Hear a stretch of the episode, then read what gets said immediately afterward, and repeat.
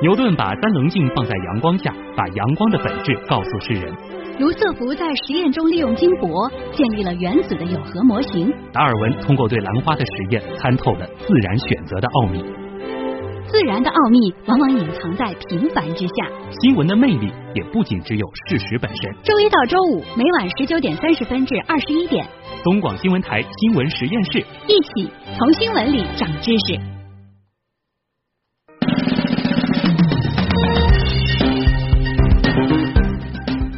欢迎各位听众朋友回到有可能是最长知识的广播新闻节目《新闻实验室》。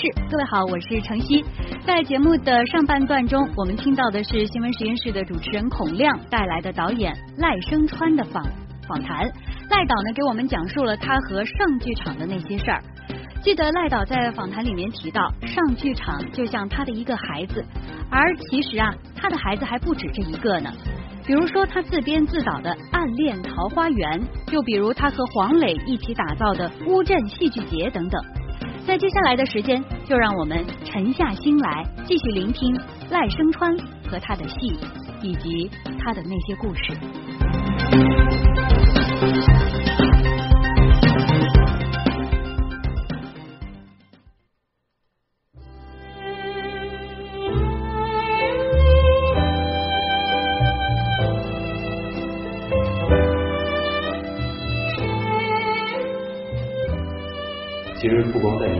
这个暗恋在所有观众心里都是一个永远不会过时的一个好事。谢谢谢谢。明年就是暗恋三十年了，是的，对。那有没有为这个三十年做一些什么庆祝活动？能不能给我们提前剧透一下？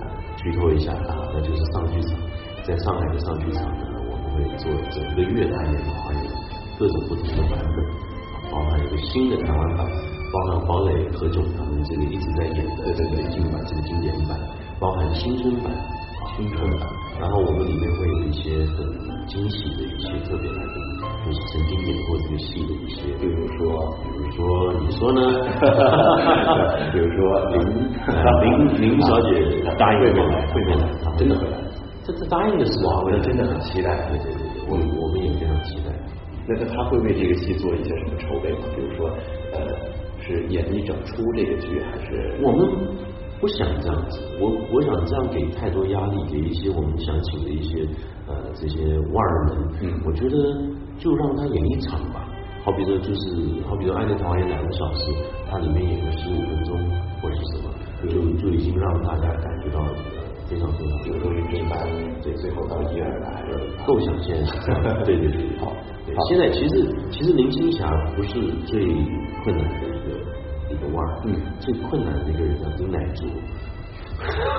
第一个云之凡，我老婆，我怎么说服她，她都不愿意上台。啊，我说你要，你要，尤其我我们如果能够让金世杰啊能够来的话，第一个江冰莲。如果有一场他们两个来演最后一场，我相信他还是很愿意的，因为我之前在报纸上看到他和陈文茜在是上非常卖力的在宣传您的 这个上剧场，我相信他非常愿意，因为他从演过《云之团》之后就他就是做制作人就好了，做制作人，做做您背后的女人，对，行。呃，我我之前看过您的一个观点啊，您说呃认为现在二十一世纪了，这个戏剧应该不同于像十九世纪那样的，它应该是神圣，应该是殿堂的，它应该更多的呃下沉到普通人的这个心里头。啊，那那您在创作您的作品的时候，您会不会更多的就是想尽心思、挖空心思去考虑普通老百姓到底需要什么？或者说您如何平衡这种艺术的坚守与受众的需求这样一种关系？它有时候可能还真是矛盾。我觉得这东西不是用思考的，嗯，用思考的话，你会走进一些死胡同。我觉得这种是感受，用感受，因为我是我是做艺术的嘛。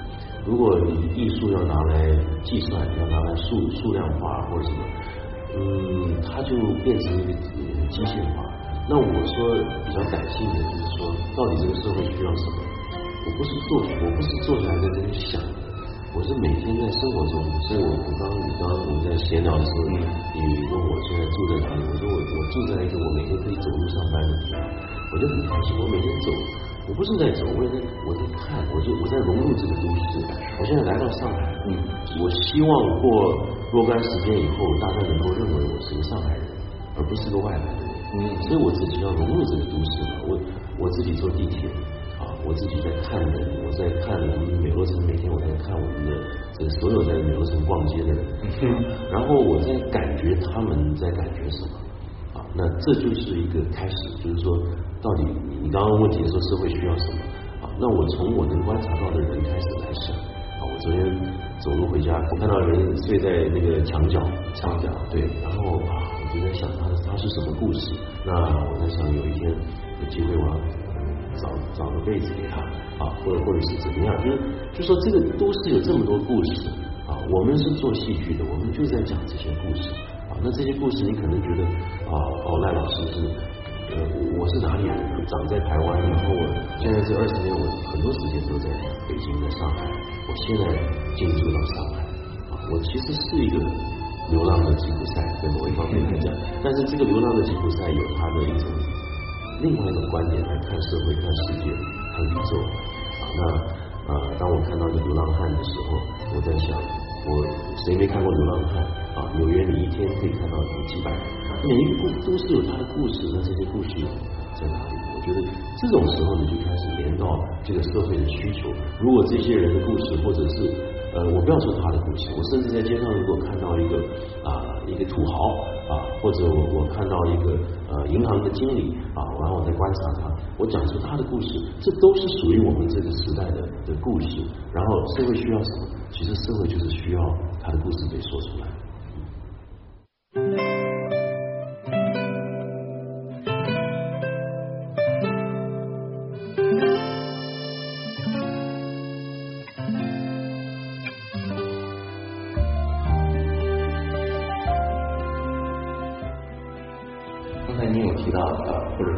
到您的您的夫人哈，是对，她在您生命当中肯定是一个非常非常重要的角色。当然，对，呃，我记得她以前在接受采访时候说，两位能够在一起，虽然个性不一样，但是习惯一样。嗯。而且从二十岁认识到现在，你们找到了最合适的、最适当的对话的方式。嗯。你也曾说过，你们之间还有很多说过的话，是，而且有很多方式在说。对。那您个人是不是认为，就是两个人能说话，嗯，是对于两个人相处非常非常重要的？那当然了。那当然，我就看很多夫妻呃结婚以后，然后各忙各的，嗯，然后对话越来越少。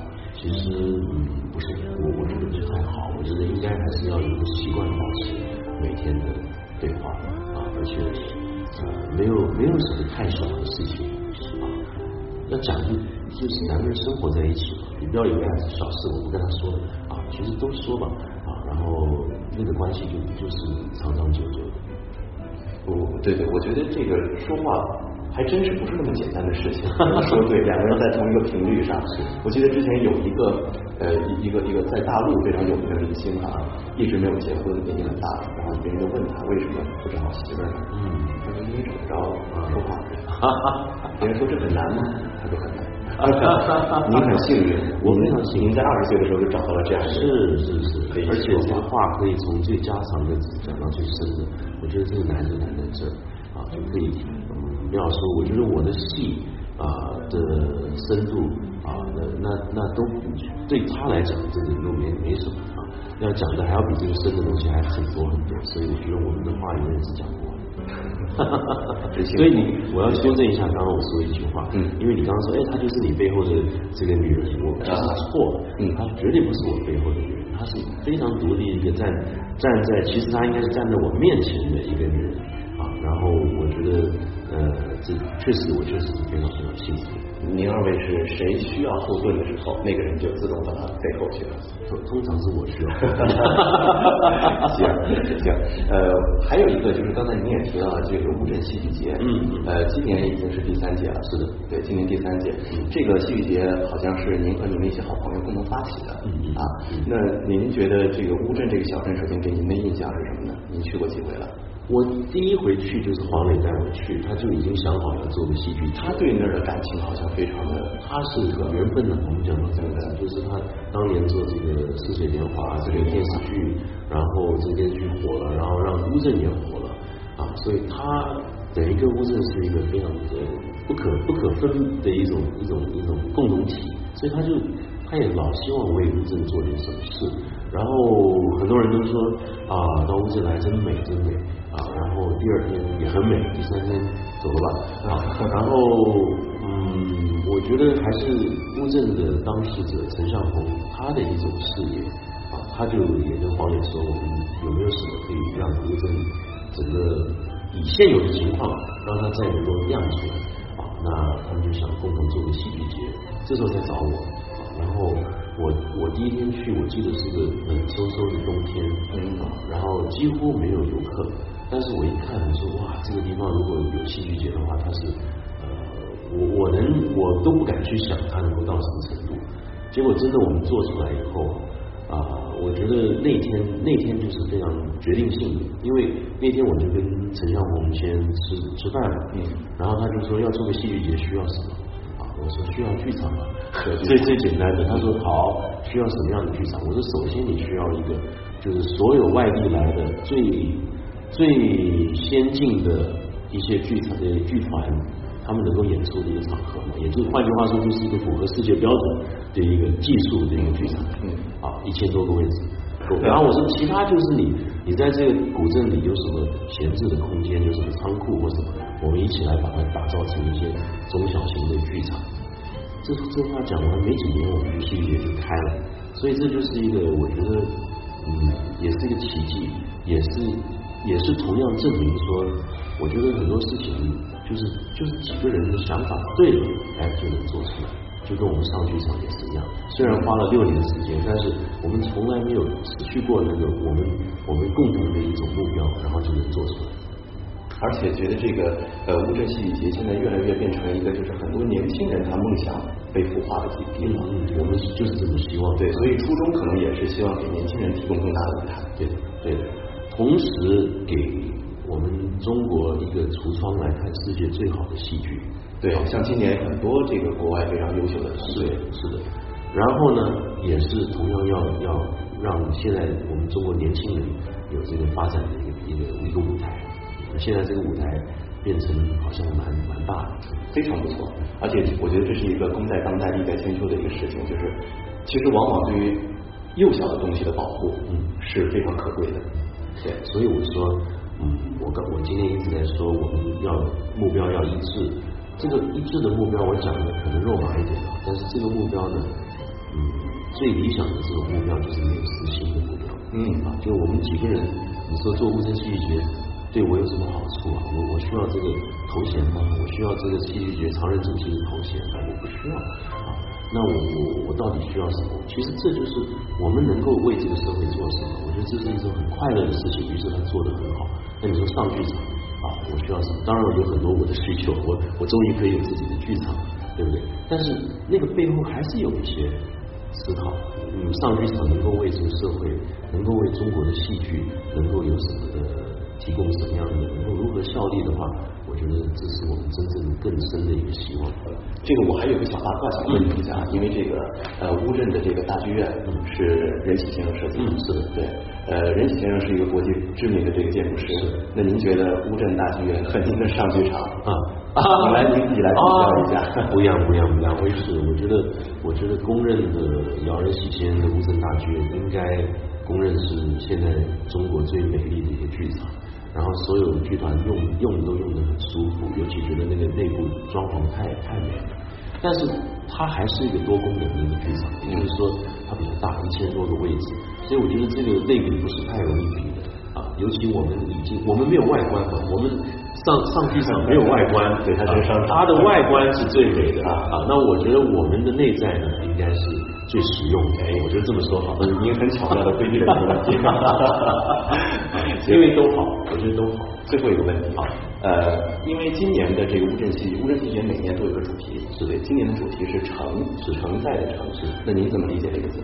就是承前启后，承前启后。嗯。然后，于是我们在选戏的时候会找到各种从希腊到莎士比亚和莫里埃啊这样子的一些一些戏，然后又能够让他们有些新的一些表现，有一种像戏剧的一种寻根。传承传承，是的，是的。哎，我我还看这个微博，前前段时间也公布了一六年它的时间和主题是是是是跳是眺望的眺望的眺对，当时这个呃官微给出的解释是说，眺的意思就是说高山远瞩啊，是这个远眺这个意思。那您能不能稍微给我们憧憬一下，或者说远眺一下乌镇戏剧节的未来，或者说您上剧场的未来，或者说整个中国内地戏剧的未来？这两个都算我的孩子，一个乌镇戏剧节，一个上剧场。虽然这个乌镇戏剧节是跟很多别人一起生的。呃，对，您参与什么？我参与，我参与什么？对，呃，我觉得，呃，我是我觉得这两个，嗯，都是一个很特殊的民间的表现，然后代表民间的力量，然后戏剧艺术的一个抬头，然后让剧场能够变成我们生活的一部分，就是上剧场的一个最重要的一个理念。于是放在商场里面。戏剧你要看最高尚的戏剧，你不不再需要去一些很所谓高尚的地方，嗯，反而就在你的生活中有这么样的地方，你的隔壁的小镇。换句话说，你的生活就可以这么高尚，随时你的生活可以这么高尚。那么每一年有这么一个戏剧节啊，你也可以去停下来啊，充电，然后静下来想自己的事。也可以去看戏啊！乌镇戏剧节现在变成这样一个，很多人向往，他们可以去个十天，然后白天没事晒晒太阳，看看水，看看看看古镇，晚上看戏啊，然后看到最先进的、最新的东西，然后又能够看到最古的东西啊。